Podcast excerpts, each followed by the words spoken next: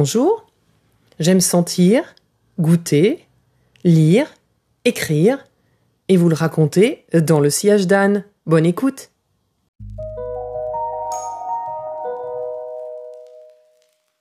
J'ai eu la chance depuis quelques années d'admirer notre belle ville de Montpellier depuis pas mal de points de vue en hauteur.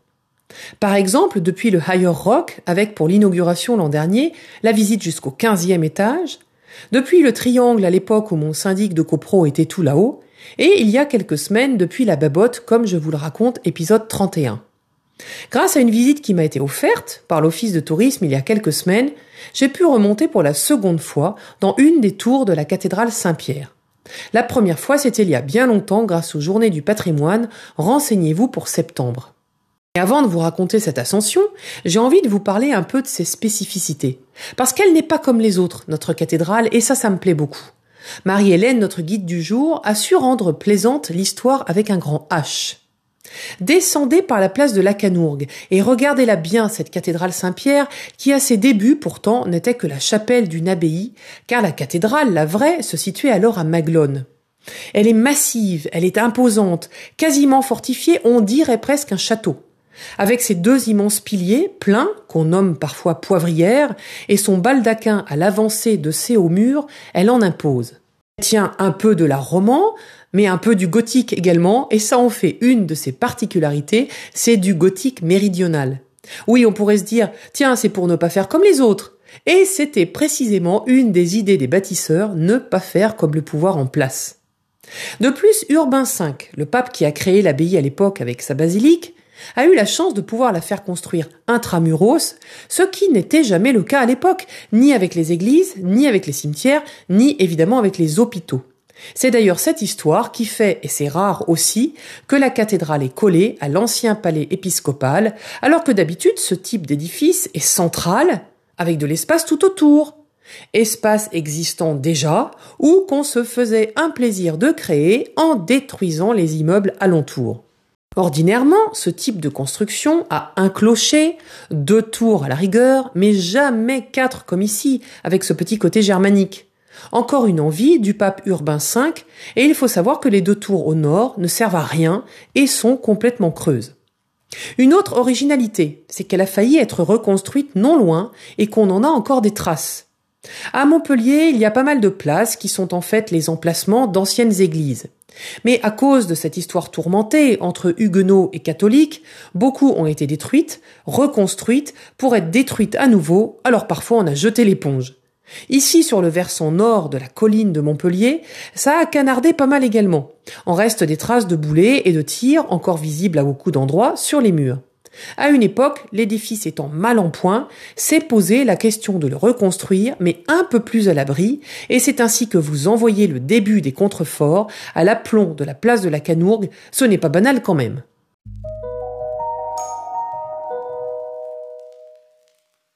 Une fois expliqué son rang dans l'histoire, et j'espère ne pas vous avoir dit de bêtises d'ailleurs, nous sommes rentrés dans ce beau vaisseau de pierre qui s'est bien agrandi au fur et à mesure des siècles et qui a retrouvé une certaine clarté depuis peu. Mais aussi, grâce à une belle restauration, une fresque magnifique tout en haut d'une chapelle, espérons que les futures recherches en feront apparaître d'autres.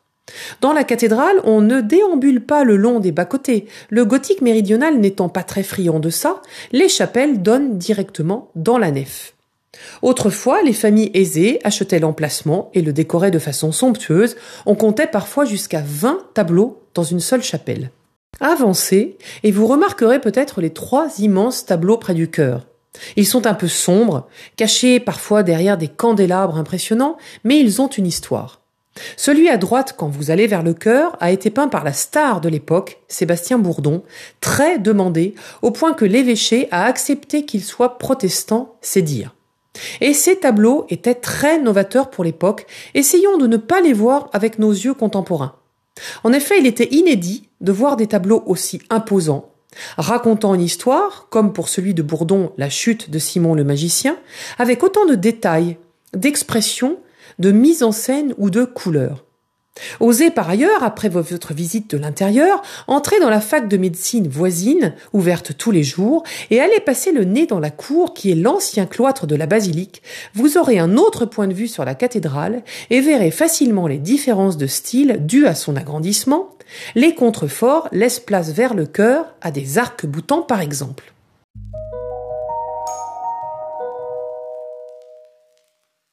Et un autre point de vue, c'est évidemment celui qu'on a de là-haut. Environ 200 marches assez hautes vous attendent, et même si un panneau en bas vous les annonce comme très difficiles, franchement, rien d'insurmontable et surtout la surprise vaut l'effort.